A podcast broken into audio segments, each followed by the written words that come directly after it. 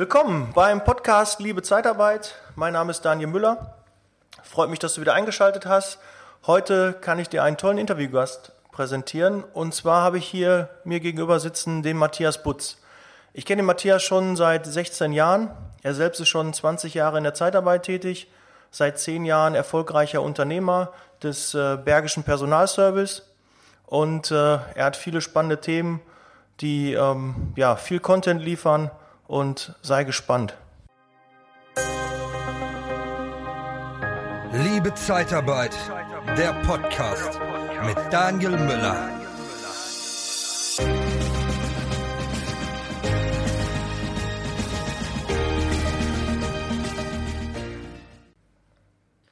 Ja, ich freue mich riesig, dass der Matthias äh, jetzt Zeit hatte, um das Interview aufzunehmen. Den Matthias kenne ich jetzt, wie gesagt, auch schon seit 16 Jahren. Ich habe mit ihm in der Zeitarbeit angefangen. Er war da schon länger dann tätig. Und wir sind immer wieder über die Jahre auch in Kontakt geblieben, tauschen uns aus. Und das ist, äh, ja, ein äh, wichtiger Ansprechpartner für mich. Und deshalb, glaube ich, ist er auch für dich sehr interessant und wird äh, spannende Themen äh, gleich ähm, liefern. Ja, Matthias, was äh, erzählst du denn jemand, wenn du auf einer Party jemanden triffst und der sagt, was machst du denn überhaupt beruflich? Hallo Daniel, erstmal ähm, vielen Dank für die schöne Idee mit dem Interview. Ähm, ich freue mich auch immer, dich zu sehen. Jedes Mal, wenn wir uns treffen, stellen wir ja fest, dass wir das eigentlich öfter machen müssten. Und ja. äh, jetzt ist mal wieder eine schöne Gelegenheit und wir können über eins unserer Lieblingsthemen quatschen, nämlich Zeitarbeit. Ähm, wenn mich einer auf einer Party fragt, was machst du beruflich, dann haue ich erstmal die, die, erstmal die, die korrekte Bezeichnung raus und sage, ich betreibe Personaldienstleistungen. Und äh, damit erzeugst du ja normalerweise in so einem Gesicht immer Fragezeichen, weil alle schon mal irgendwas davon gehört haben. Ist der jetzt ein Headhunter oder wie auch immer? Und ähm, dann hole ich gerne äh, zu den beiden größten Vorteilen aus, die wir tun, weil wir ja einerseits Kundenbeziehungen zu Firmenkunden verwalten und andererseits natürlich auch viel mit den anderen Kunden, nämlich den Menschen, die mit uns und bei uns und für uns arbeiten wollen. Und deswegen ist die erweiterte Standardantwort, dass ich zum einen Unternehmen helfe, flexible Personallösungen zu schaffen jeden Tag mhm. und dass ich auf der anderen Seite Arbeitssuchenden, Arbeitsorientierenden, Wiedereinsteigern, wie auch immer, ähm, helfe, auf dem ersten Arbeitsmarkt Fuß zu fassen. Aber du kennst schon diese Stille, wenn man dann sagt, ich arbeite in der Zeitarbeit, ups. Ähm, nee, mittlerweile eigentlich nicht mehr. Das, das, mag, ähm, das mag daran liegen, dass äh, ich selber auch nicht mehr so ein Sendungsbewusstsein ausstrahle wie noch vor 10 oder 15 Jahren. Ich war ja früher auch ähm, immer so angestachelt, dieses, ich muss die Botschaft senden, dass Zeitarbeit was Tolles ist. Und äh, an, an keiner Theke hast du die Diskussion gescheut nach dem Motto, wieso, das ist doch gar nichts äh, Schlechtes, das ist doch super. Und ähm, ja, du hast gerade gesagt, ich mache den Kram schon seit 20 Jahren. Und dann wirst du selber ja immer irgendwie ein bisschen lockerer. Und du willst nicht mehr mit jedem ein Rennen fahren, der anfängt mit dir über irgendwas zu diskutieren. Dann sagst du, oh, komm, ist doch gut und wir machen schöne Sachen. Und äh, am Ende ist ja das, das Wichtigste äh, eigentlich, ähm, was meine Mitarbeiter äh, über mich denken und, und, und zu mir sagen. Und ähm, da gibt es so viele schöne Erinnerungen. Auf eine kommen wir bestimmt nachher noch zu sprechen. Ähm, dass, dass, wie gesagt, ich nicht mehr dieses Sendungsbewusstsein habe, äh, dass, äh, dass ich jede Stille ausradieren muss. Das ist mhm. eigentlich recht einfach. Ich lasse manchmal auch nur stehen, ich arbeite in der Zeitarbeit und dann genau. kommt meist dann auch die Gegenfrage, was denn da genau? Genau, richtig. Ja. Und dann sage ich meist, ich wasche die Autos da. was, was ja stimmt. Ich hoffe, du wäschst sein Auto wenigstens quartalsweise. Ja, das sollte sauber sein, das stimmt. Ähm, wie bist du denn genau in die Zeitarbeit gekommen? Das ist ja nicht so, wenn man morgens aufsteht und sagt, boah, jetzt habe ich Bock auf Zeitarbeit, sondern meist kommt man ja über irgendwelche Umwege in die Zeitarbeit. Ja, deswegen rede ich so gerne mit dir, weil du das mal alles schon weißt. Das ist exakt eines meiner Lieblingszitate. Wenn einer ja. fragt, wie bist du in die Zeitarbeit gekommen, dann fange ich genauso an wie du und sage immer, ja, also erstmal grundsätzlich nicht geplant. Ja. Es läuft ja keiner rum und sagt, super, ich mache ja. jetzt Zeitarbeit. Ähm, ich war Student, ich habe damals Maschinenbau studiert und äh, habe in den Semesterferien einen Ferienjob gesucht. Und da kam die erste Zeitarbeitsfirma, in der ich dann danach angefangen habe, ähm, die habe ich über einen privaten Kontakt kennengelernt und äh, da hat mich jemand auf einer Geburtstagsfeier angesprochen, hey Mensch, bevor du dich jetzt irgendwie wie so ein Student das machst, hinstellst und Kartons packst in irgendeinem Lager oder so, komm doch zu mir, bei uns sitzt im Büro und kannst Telefonakquise machen. Genau, schön warm, kannst Telefonakquise machen. Und dann haben wir da gesessen, das war in den Sommerferien 99, in den Semesterferien 99.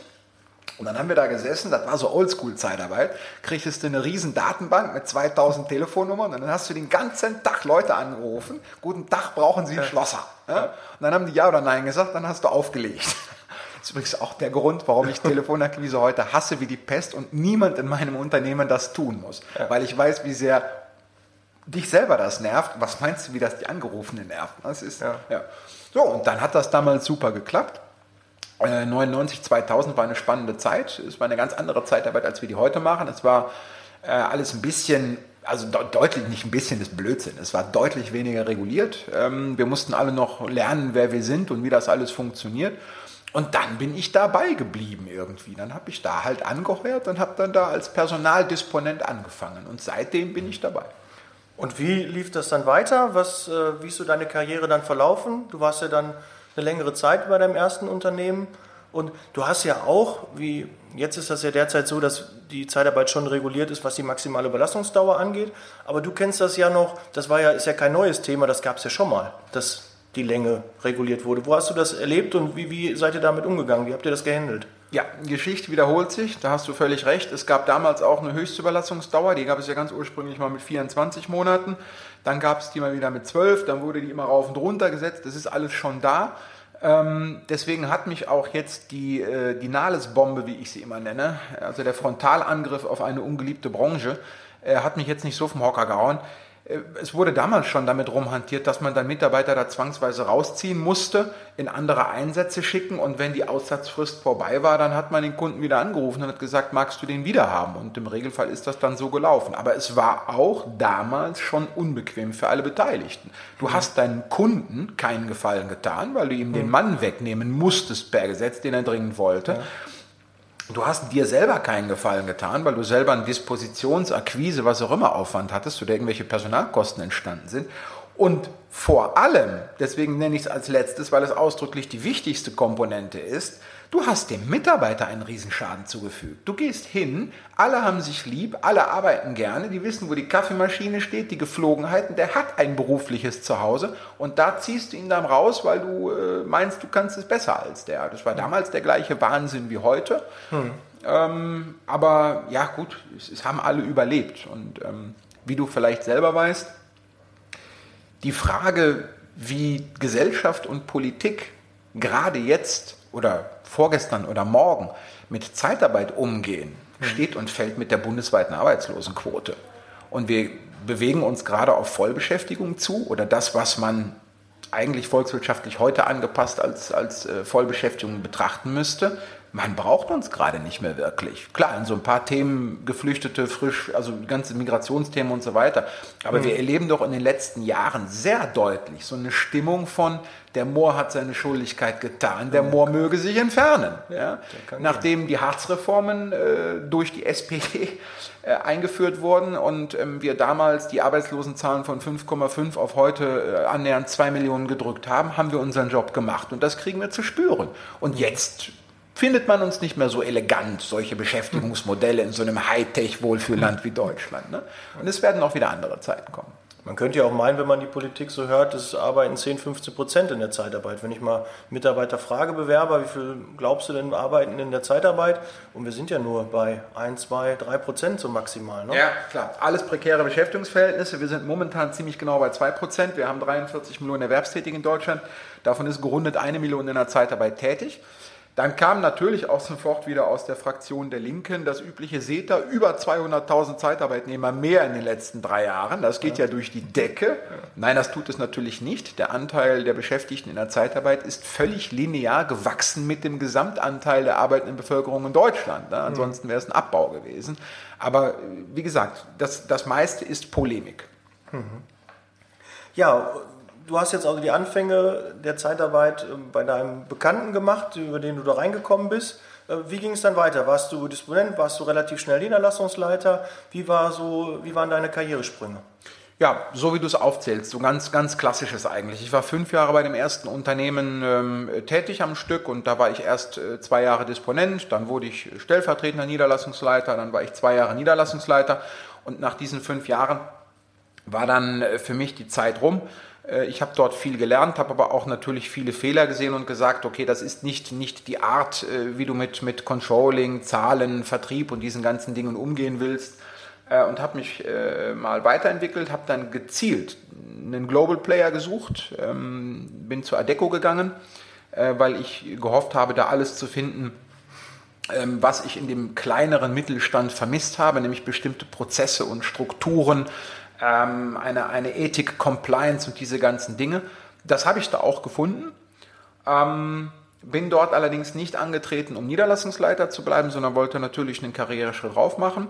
Das hat auch geklappt. Ich habe dann dort eine, eine, wie man so schön sagt, eine, eine Loss-Making Branch, ja, also umgangssprachlich äh, eine Theke würde ich dir jetzt sagen, ein Bombenloch äh, übernommen und äh, das wieder gerade gebogen ähm, als Beweis, dass ich es kann und bin dann Regionalleiter fürs Bergische Land geworden, hatte dann da, ich glaube, neun Niederlassungen und drei Onsites oder sowas, die ich äh, in einem Streifen zwischen Hagen und Troisdorf ähm, äh, dann da geleitet habe. Ähm, jetzt ist es so, dass wo Licht ist, auch immer Schatten ist. Ähm, toller Laden, wirklich vieles geregelt, was ich vorher vermisst habe. Der einzige Haken ist, in diesen wirklich riesengroßen Strukturen musste ich schmerzhaft lernen, aber ich schmunzele gerade, Ja. wie du siehst. Da wird sich so viel mit Excel-Tabellen und Compliance und sonst was beschäftigt, dass keiner mehr Zeit hat, zum Kunden zu rennen und den zu fragen, brauchst du Personal? Und das ist eine ganz schwierige Geschichte. Und wenn du das machst und sagst, so gut, dann lasse ich jetzt mal gerade hier die nächste, damals kam das AGG, erinnerst du dich? Ja, das, allgemeine Genau, Gleichbehandlungsgesetz. damals kam das ja. AGG. Boah, war das ein Ding. Da haben wir uns ein Jahr lang alle nur mit dem, AGG, mit dem AGG beschäftigt und jeden Zettel in die Hand genommen, ob auch bloß M-W, Ja. sprich männlich-weiblich dahinter steht. Jetzt kriegen wir gerade das Noch dritte eins, Geschlecht. Ja, ne? ja, richtig, ja. Und wenn ich dann gesagt habe, Leute, tut, tut mir leid, ich habe da keinen Zick für, ich muss zum Kunden, ich hätte gerne mal irgendwie eine Million mehr Umsatz oder so fürs Unternehmen, war auch mal so ein bisschen schwierig. Und ähm, ja, dann kam irgendwann über einen Headhunter, äh, kam dann ein Jobangebot, äh, Vertriebsleiter deutschlandweit zu werden für einen weiteren, etwas größeren Mittelständler. Das habe ich dann angenommen. Das war dann die dritte, die dritte Station als Angestellter einer Zeitarbeit. Und ähm, da rumorte es in mir aber irgendwie schon so nach dem Motto, hör mal, du hast jetzt das gesehen, also die konnten das gut, die konnten das gut. Das haben sie beide schlecht gemacht. So müsste es eigentlich sein. Du puzzelst ja im Kopf so hin und her und dann wächst so das Bild von deinem, das, was du glaubst, wie es richtig ist. Ob das stimmt, müssen andere beurteilen. Aber du hast ja so dein, Meinung, ja. du hast ja so dein Traumauto im Kopf sozusagen. Ne? Und das habe ich dann umgesetzt. Dann habe ich ähm, im Sommer 2008 aufgehört, dort zu arbeiten. Ähm, habe mich eine halbe, äh, eine halbe, ein halbes Jahr mit, mit einem Computer äh, und einem riesen Flipchart in die Küche gesetzt bei uns zu Hause. Ähm, ja, und habe den Bergischen Personalservice am Reißbrett geplant und am 01.01.2009 dann scharf geschaltet. Also einen klassischen Businessplan hast du gemacht? Na klar. Musste ja auch wahrscheinlich für Banken, Kreditgeber, dass man das halt alles so dann umgesetzt Na klar, du machst einen Businessplan mit allem drum und dran, du schreibst Konzepte und so weiter, wobei äh, ich glücklicherweise äh, so gut wie überhaupt kein Fremdkapital gebraucht habe. Ich hatte damals zu dem Zeitpunkt äh, exakt auf den Pfennig genau das Eigenkapital gespart, was man für eine, für eine deutsche GmbH brauchte. Das hatte ich so aus zehn Jahren Arbeit zusammengespart. Ich war da ja noch jung. Und dann gab es damals ein Förderprogramm von der KfW, der Kreditanstalt für Wiederaufbau. Dann bin ich ganz artig zu meiner Sparkasse, habe gesagt, ich brauche noch, weiß ich nicht, 15 Mill waren das oder sowas. Das hielt sich in Grenzen. Ich habe ganz klein angefangen, ganz, ganz klein mit, mit, mit Mini-Ressourcen. Und dann haben wir losgelegt. War eine tolle Zeit. Ja, und dann hast du ja also schon ja, deine Zukunft auch in der Zeitarbeit gesehen. Aber du wolltest ja wahrscheinlich mal ursprünglich mal was anderes machen, oder? Ähm, ja und ja. Also meine Zukunft habe ich sehr schnell in der Zeitarbeit gesehen. Deswegen habe ich ja aus dem Maschinenbaustudium heraus damals äh, dann gesagt, ich entscheide mich dafür. Das war eine spannende Branche, eine spannende Aufgabe und es, ich, ich konnte es recht gut von Anfang an. Es, es, es liegt mir. Ähm, der ursprüngliche Plan äh, war es, Rennautos bei Porsche zu bauen. Also ich bin äh, völlig infiziert mit jeglichem Rennsport, Auto und vor allem Porsche-Waren. Und ähm, das ging mit sieben Jahren schon los. Äh, und das habe ich eigentlich mal durchgezogen. Deswegen habe ich auch nach meinem Abitur erstmal Kfz-Mechaniker gelernt, wollte dann eben Maschinenbau studieren und später möglichst äh, bei Porsche in weißer Rennautos zu konstruieren. Ähm, ja, und dann kam halt aber eben die Zeitarbeit in die, in die positive Querung, muss man sozusagen. Was hatten deine Eltern für dich vorgesehen? Hatten deine Eltern auch so die Wunschvorstellung, Karo im Samenstau, er studiert Maschinenbau? Entschuldigung, aber war, war, war, das die Vorstellung deiner Eltern, dass du halt ein Studium machst und dann der Junge wird, wird dann nachher mal im großen Konzern dann irgendwo mal eine Führungsposition einnehmen? Ja, genau das. Nichts Ja? hinzuzufügen. Genau das. Und bei meinem, bei meinem Bruder hat es hervorragend geklappt. Also der hat genau den Weg eingeschlagen. Bei mir ist es anders gekommen. Aber wa- was hat dich ge- genau motiviert? Das ist ja, du, du hast ja schon was erreicht in der Zeit dabei. Du, du hast, äh, du warst Niederlassungsleiter, war, du hast ja die klassische Karriere Disponent, Niederlassungsleiter, dann warst du Regionalleiter, dann warst du ein großer Vertriebsleiter, ähm, hast schon eine Menge Millionen Euro bewegt an, an Umsatz oder damals waren es noch äh, D-Mark, die waren, waren. Angefangen habe ich mit D-Mark. Den Ja. Euro haben wir erst seit Ja. 2001. Ja, ne? Und ähm, aber dann aus dem ge gemachten Nest, wo man eigentlich ja schon sagen kann, man hat ja schon was erreicht. Ja. Warum hat man sich dann, hast du dich dann entschieden, wirklich dich selbstständig zu machen? Das muss ja nochmal so eine Initialzündung gewesen sein. Naja gut, ähm, man soll immer nach vorne gucken und, und, und äh, nicht nach hinten und erst recht sich nicht mit negativen Dingen bewegen. Nur wenn ich gerade schon mal formuliert habe, dass ich in drei verschiedenen Firmen gesehen habe, was die alle für Stärken hatten, dann habe ich auch in drei verschiedenen Firmen die Schwächen gesehen. Und die Schwächen, die diese Firmen hatten, waren ansatzweise bündelbar auf immer das Gleiche.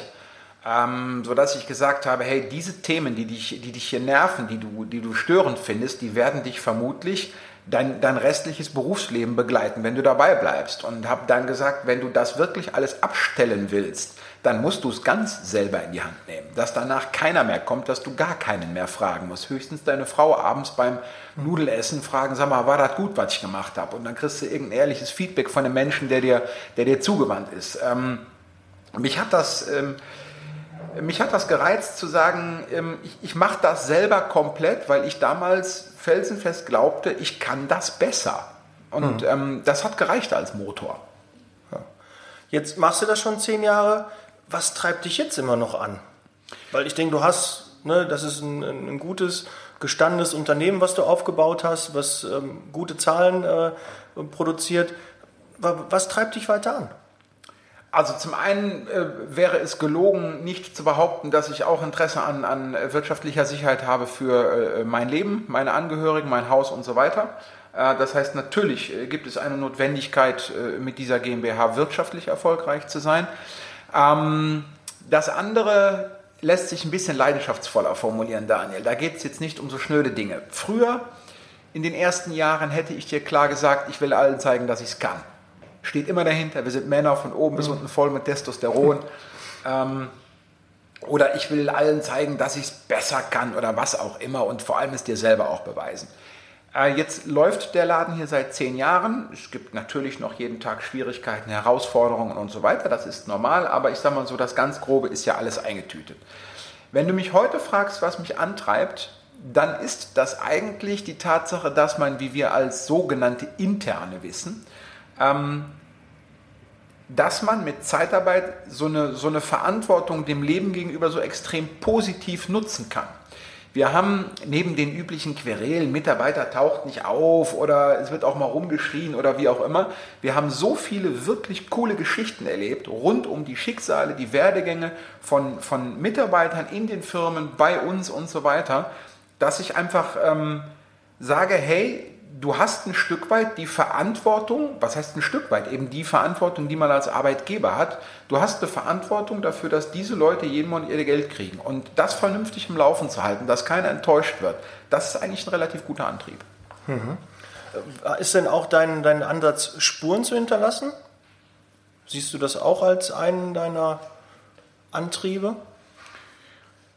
Was der Nachwelt zu, du hast ja jetzt ein Unternehmen aufgebaut, das wirst du ja wahrscheinlich irgendwann nicht einstampfen, sondern das wird ja weiter fort, dann gibt es ja Menschen Arbeit. Du, Ja, also dass die, ähm, dass dieses Unternehmen möglichst, wie man sagt, für immer oder ewig oder so weiter bestehen sollte, das ist klar. Jetzt sind meine Kinder noch sehr klein. Der älteste ist 8,5. Das heißt, wir sind weit davon entfernt, äh, über irgendeine Nachfolge du bist zu jetzt reden. 44, glaube ich. Ich bin ne? 44. Anfang 40. Ja, ich werde und will das mit Sicherheit noch äh, 20 Jahre machen, locker bis zumindest einem gesetzlichen Rentenalter, gegebenenfalls länger, wir werden sehen.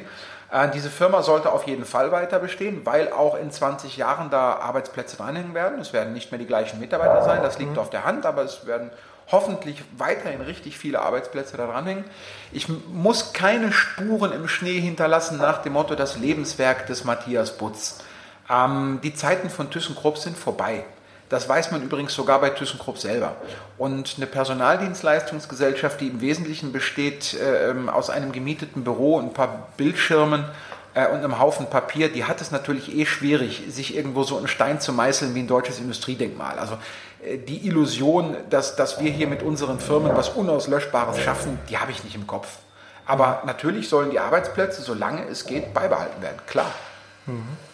Jetzt bist du ja Geschäftsführer und ich vermute mal, du, du bist, und das weiß ich von dir, du willst ja immer noch im Tagesgeschäft drin sein. Du möchtest also nicht irgendwo mal für zwei Stunden mal in die Firma fahren und gucken, ob alles läuft, sondern du bist wirklich noch aktiv. Man, man trifft dich hier an, man kann dich ansprechen, deine Mitarbeiter können dich ansprechen. Ähm, was siehst du so als deine wichtigste ähm, Eigenschaft, die das Unternehmen hier weiterhin vor, voranbringt? Was ist so deine wichtigste Aufgabe jetzt noch, die du jeden Tag hier leistest? Äh, ich halte die einzelnen Fäden und Fähigkeiten meines Teams zusammen. Ähm, das wirkliche Tagesgeschäft im Sinne von Rekrutierung, äh, Lohnabrechnung, äh, Schreiben von AÜ-Verträgen oder sowas, das mache ich tatsächlich nicht mehr. Ähm, ich kontrolliere das ganze Tagesgeschäft und kenne es hervorragend. Ich kann dir von jedem meiner Mitarbeiter im Prinzip den Namen sagen, bei welchen Einsätzen er ist und diese ganzen anderen Dinge.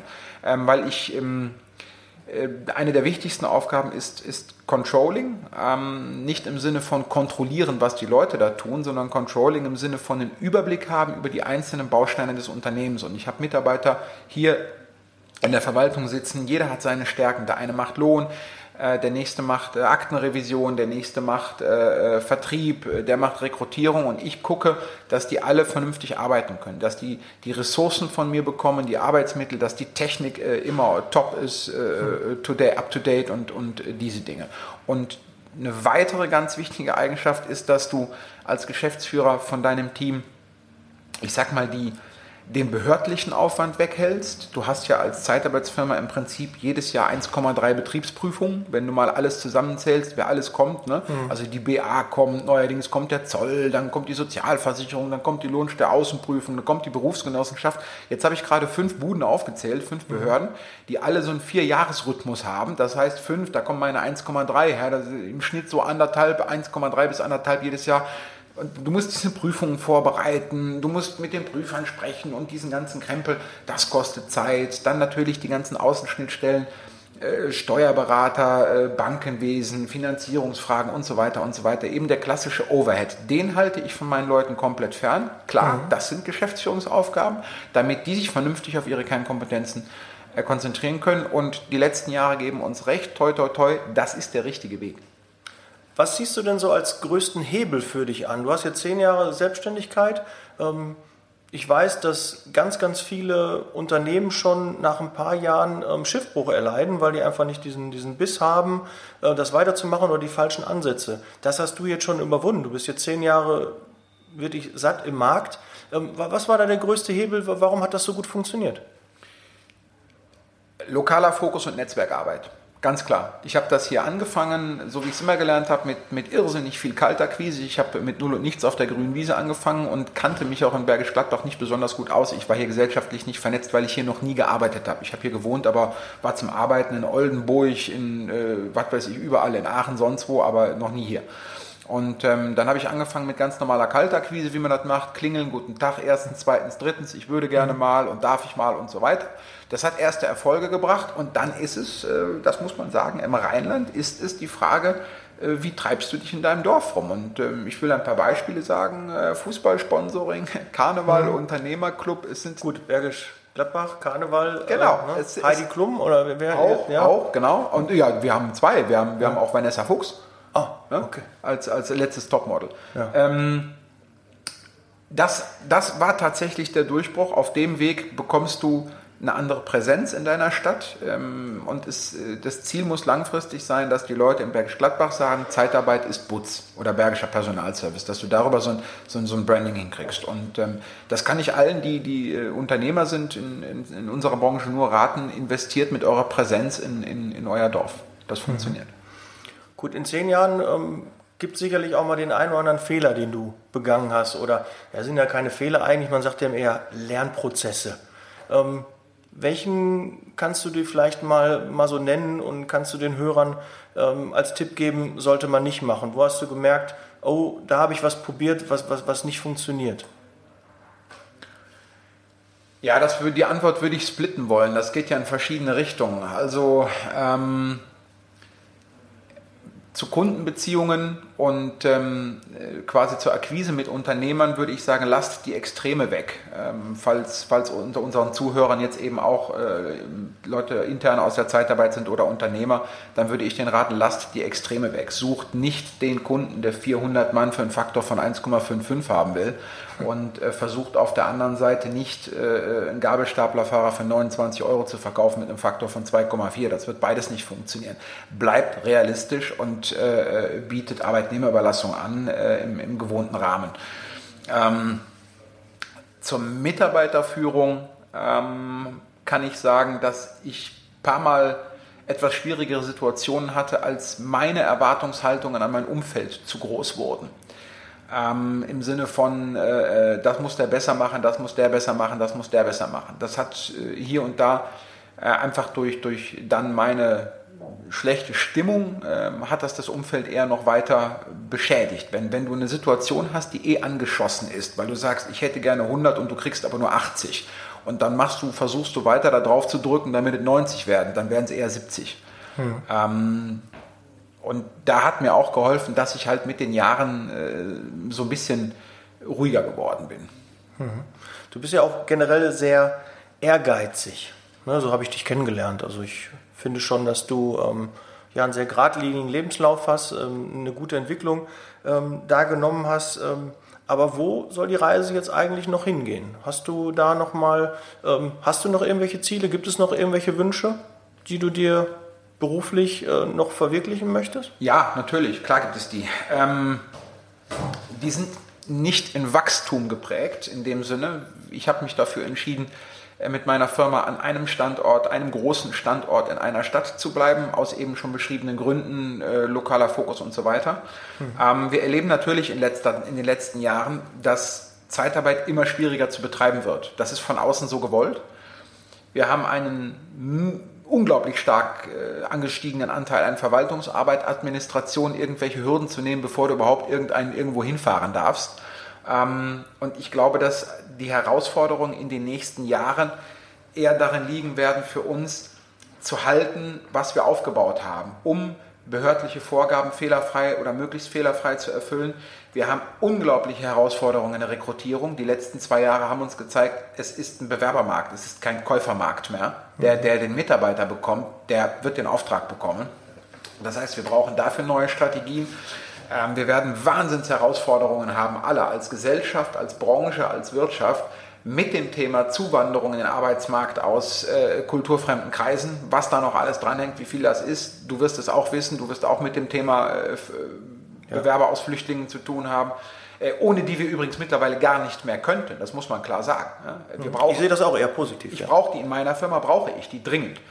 Ja. Ähm, und an diesen Aufgaben zu versuchen, in den nächsten Jahren zusammenzuhalten, was man geschaffen hat, das ist schon Herausforderung genug. Und dann bin ich auch ein Freund davon, immer zu versuchen, auch ohne quantitatives Wachstum, einfach die Dinge immer ein bisschen besser zu machen in allem, was wir tun. Natürlich will ich Roherträge steigern. Ja. Hm. Ähm, natürlich will ich Prozesse verbessern in meiner Firma. Ich möchte das, was alle möchten. Ich möchte, dass wir mit weniger Arbeit mehr Geld verdienen. Also du kannst an beiden Enden versuchen zu drehen. Ja. Und äh, darauf werden wir uns fokussieren in den nächsten Jahren. Mhm. Ja, das sind ja viele spannende Dinge, die du da ähm, umsetzen musst und wo du jetzt noch im Umsetzungsprozess teilweise noch bist und einen Entwicklungsprozess auch immer stetig hast.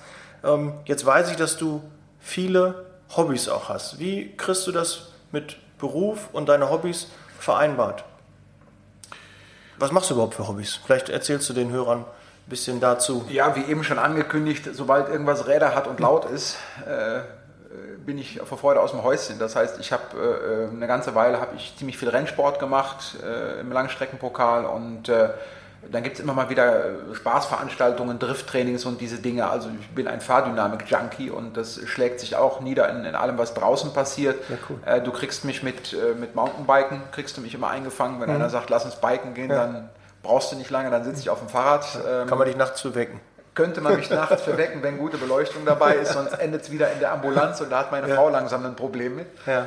Ähm, Bergwandern, Klettern, diese Dinge, also mir haben es die Berge sehr stark angetan. Wie kriege ich das hin? Ähm, Also tatsächlich habe ich immer darauf geachtet, als, als die große Aufbauphase vorbei war, dass ich nicht so ein 55-Stunden-Büro-Junkie werde. Ähm, nicht, wo das Licht am längsten abends brennt, der gewinnt, äh, sondern da, wo dabei am effizientesten gehandelt wird. Und ähm, Strukturen schaffen, in denen jeder effizient das tun kann, was er will, war mir immer wichtig. Ähm, ein anderer Spruch von mir ist, gibt ja auch dieses uralt Thema Rufumleitung in der Zeitarbeit. Immer muss irgendeiner das Handy haben und ja. so. Ja, muss er. Allerdings geh mal davon aus, alles, was zwischen 19 Uhr abends und 5 Uhr morgens passiert, willst du eigentlich gar nicht wissen. Das macht deinen Tag nicht besser. Ja. Deswegen sollte man versuchen, den ganzen Kram, der alle Beteiligten weiterbringt, deine Mitarbeiter, deine Kunden, dich, der sollte eigentlich irgendwie zwischen 7 und 18 Uhr passen. Und wenn man das vernünftig aufstaut, aufbaut, Entschuldigung, dann gibt es schon Freizeit. Ja, und dann muss hier und da meine Familie auch ein bisschen, äh, ein bisschen was opfern, äh, weil ich halt dann jetzt nicht pausenlos mit den Kindern im Schwimmbad bin, sondern auch eben mal alleine auf dem Berg renne oder so. Aber wir kriegen es hin. Mhm. Gibt es inzwischen deinen Hobbys und deinem Beruf Parallelen? Kannst du da ähm, ja, Dinge adaptieren oder hat, hat dir das, ähm, ist das so, so ein Ventil, wo du dich auch einfach mal richtig auslasten kannst oder auch mal abreagieren kannst? Weil ich spiele selbst auch Fußball und weiß, wenn so ein stressiger Tag war und ich kann dann gegen den Ball treten, dann geht es mir gut. Hast du auch ähnliche Erfahrungen gemacht? Ja, genau das ist das.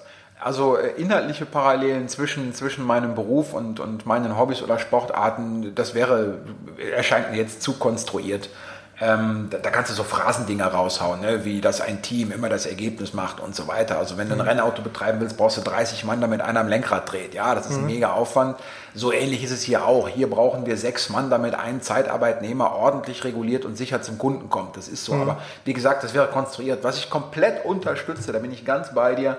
Ähm, du sagst, wenn du an Ball trittst, ist das gut.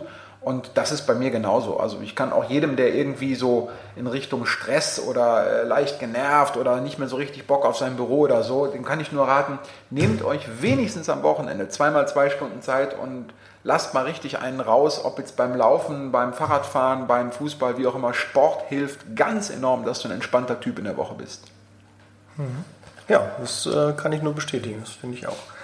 Ähm, hast du hast jetzt gerade von vielen Problemen, die sich so jeden Tag uns stellen in der Zeitarbeit. Hast du da schon mal ähm, drüber nachgedacht, aus der Zeitarbeit rauszugehen? Nein. Nie. Okay. Kann ja nichts anderes.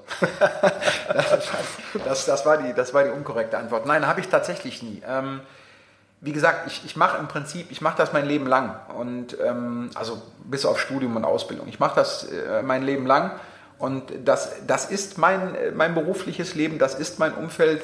Ich beherrsche es gut. Ähm, und ich weiß auch, dass es überall Probleme gibt. Du sprichst auch mit vielen Freunden, Bekannten, anderen Menschen, die dir aus ihren Berufen erzählen, was da alles grauenhaft ist, wo jeder dann da sitzt und denkt, ja, glaubst du eigentlich, mir geht es besser? Ja, wenn die Leute dir erzählen, wie gestresst sie morgens um 10 schon sind, ich kriege auch manchmal morgens um Viertel nach sieben eine E-Mail, die ich um die Uhrzeit nicht brauche. Das gehört in jedem Job dazu. Das schlägt mich nicht in die Flucht, nein ich bleibe dabei. Oh, schön. Das äh, hätte ich jetzt nicht gedacht. Ich hätte so nach 20 Jahren Zeitarbeit, dass man schon mal irgendwo den Moment hatte, dann, ah nee und doch nicht und soll ich nicht doch vielleicht, weil man kriegt die Anrufe morgens um 5 Uhr, ich habe mir den Finger in der Dusche eingeklemmt, ich gehe nicht mehr arbeiten. Ich glaube, das habe ich sogar mal von dir gehört, ja.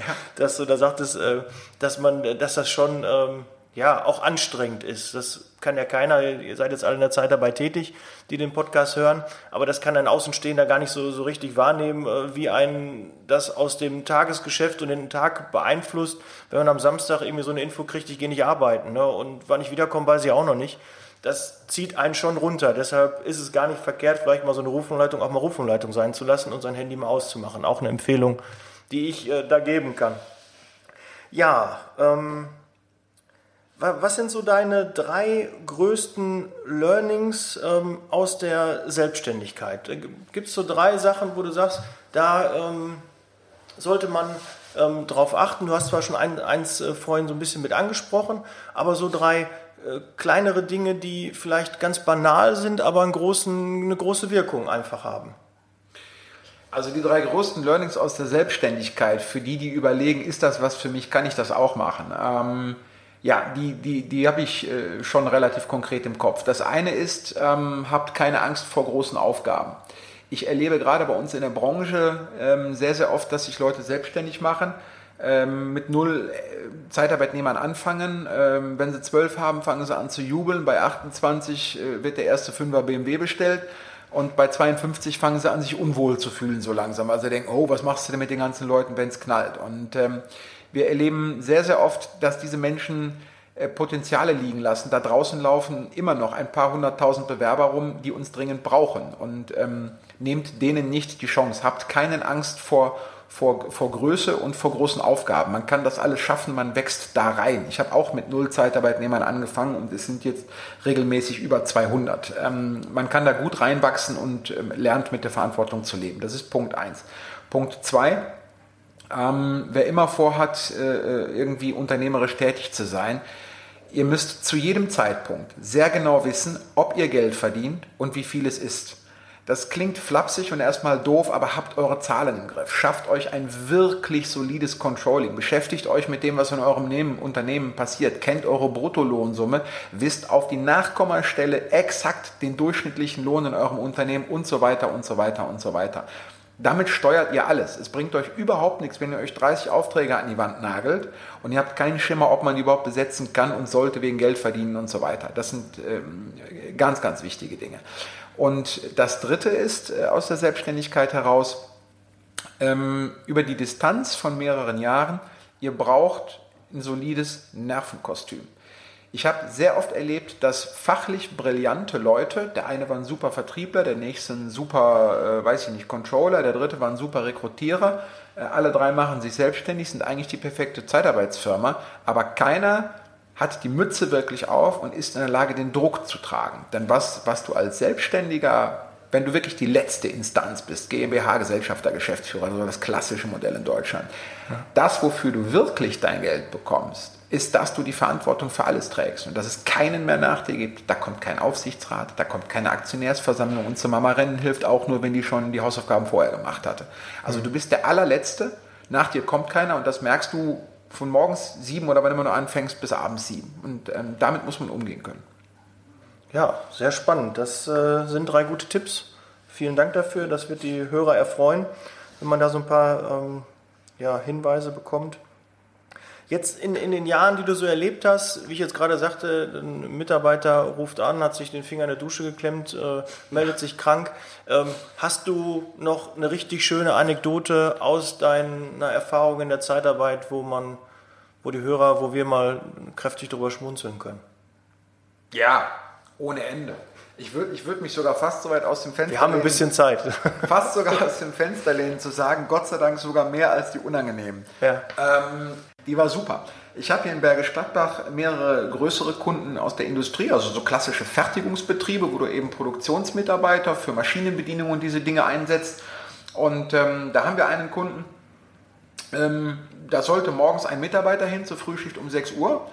Und der hat aus irgendwelchen Gründen, hat der Mitarbeiter die Adresse nicht verstanden, falsch aufgeschrieben, weiß der Teufel was der ist nicht eine Tür weitergegangen, sondern vier Straßen, knapp einen Kilometer entfernt, ins nächstgrößere Produktionswerk, was wir in Bergisch Gladbach hatten. Das ist eine Firma, an der akquiriere ich ja seit acht Jahren dran rum, erfolglos, keine ja. Chance, Rahmenverträge bundesweit an allen Standorten mit Randstadt und so weiter. Ja. Und dann ist unser Mitarbeiter, ist da hingegangen und hat gesagt, guten Tag, ich bin von der Zeitarbeit, hat er beim Pförtner gesagt. Der hat nicht gesagt, Bergischer Personalservice, er hat gesagt, guten Tag, ich bin von der Zeitarbeit. Weil denen gerade von ihrem Lieferanten einer fehlte, haben die gedacht, der ist das, haben den reingeholt, haben gesagt, super, dass du endlich kommst, haben ihm direkt eine Hose gegeben und haben den ans Band gestellt. Der hatte angefangen zu arbeiten, irgendwann um 13 Uhr fiel denen das auf, rief die Personalabteilung an und sagte, hören Sie mal, sind Sie der bergische Personal? Hm, wir haben die Telefonnummer hier von Ihrem Mitarbeiter, wir haben heute Morgen aus Versehen einen reingelassen, den wir gar nicht bestellt haben. Was machen wir denn jetzt mit dem? Der soll ich arbeiten lassen. Richtig. Ähm, ja, und so sind wir an diesen Kunden gekommen. Das war, ähm, das, das war eine ganz fantastische Angelegenheit. Win-Win-Situation, super. Genau. Super, super. Ja. Mitarbeiter mit Auftrag immer super. Genau. Und dann mit Neukunden im Schlepptau, umso besser. Ja, Matthias, wir kommen langsam ähm, zum Ende des äh, Interviews. Ähm, zwei, zwei Dinge brennen mir noch auf der, auf der Seele. Ähm, was würdest du dir von der Politik in der Zukunft wünschen? Es ist ja viel passiert. Ähm, es sind doch einige Dinge jetzt die letzten Jahre auf den Weg gebracht worden, die uns es, wie du schon auch gerade sagtest, es nicht leichter gemacht haben, Zeitarbeit auszuüben. Ich verwende weiterhin den Begriff Zeitarbeit, weil ich schäme mich nicht dafür. Wir können alle Personaldienstleister ja. und wir müssen ja jetzt sogar Leiharbeitnehmer sagen, was ich einen ganz schlimmen Begriff finde. Aber was würdest du wirklich wünschen von der Politik? Was, was soll da auf den Weg gebracht werden? Was, was soll geändert werden? Es soll gar nichts mehr auf den Weg gebracht werden. Das ist der Punkt. Ähm, wir brauchen keine Regularien. Es war alles, was wir brauchen, um ordentlich Zeitarbeit zu betreiben. Äh, ich nenne es jetzt mal Arbeitnehmerüberlassung, weil dahinter steckt eben das Arbeitnehmerüberlassungsgesetz. Das war völlig ausreichend äh, definiert. Wir haben ein umfangreiches Arbeitsrecht, wir haben Kündigungsschutzgesetze, wir haben Betriebsverfassungen. Es ist alles so weit durchorganisiert. Ähm, wir brauchen kein keinen zweiten Rechtsprechungskreis für die Zeitarbeit. Und genau das passiert ja gerade, dass man äh, immer wieder daran arbeitet, über diese ganzen Regulierungen uns als einen Sonderfall der Arbeitswelt darzustellen, was wir nicht sind. Also wie sagt unser, unser Verbandspräsident, äh, der Herr Lasay, immer, ähm, wir bieten Vollzeit, äh, unbefristet, sozialversicherungspflichtige Arbeitsplätze an, die weit über Mindestlohn bezahlt werden, auch in den untersten Entgeltgruppen. Und das schon lange. Ne? Und das schon, schon, schon immer, um genau zu sein. Aber wir waren vom ersten Tag an über Mindestlohn, der hat uns nie Gedanken gemacht. Im Gegensatz zu Floristen, äh, Pizza, Taxi, äh, Friseure. Friseure, Spargelpflücker und Bettenmädchen. Ne? ähm, sodass ich sage, baut einfach diese ganzen Regulierungen ab und lasst uns mal wieder ein bisschen runterkommen auf, auf Normalverständnis für das, was wir hier tun. Also ich wünsche mir von denen gar nichts. Sie sollen einfach äh, die Finger von uns lassen und akzeptieren, dass wir im Grunde genommen ein, ein erheblicher Wirtschaftsfaktor sind.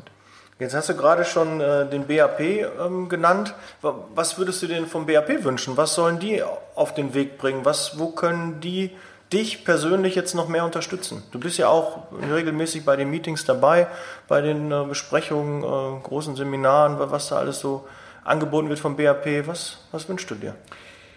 Konkret jetzt gerade nichts. Ähm, ich glaube, dass die einen sehr guten Job machen, alle miteinander. Ich bin nicht umsonst vom, vom Gründungstag an ähm, BAP-Mitglied. Ähm, die machen einen sehr guten Job, da bin ich mir sicher. Und ähm, was du halt nicht weißt oder nicht messen kannst, ist, wie viel Schaden die von der Branche bereits äh, von uns ferngehalten haben, ohne dass es an die große Glocke gehängt wird. Natürlich wird da Lobbyarbeit gemacht ohne Ende in Berlin.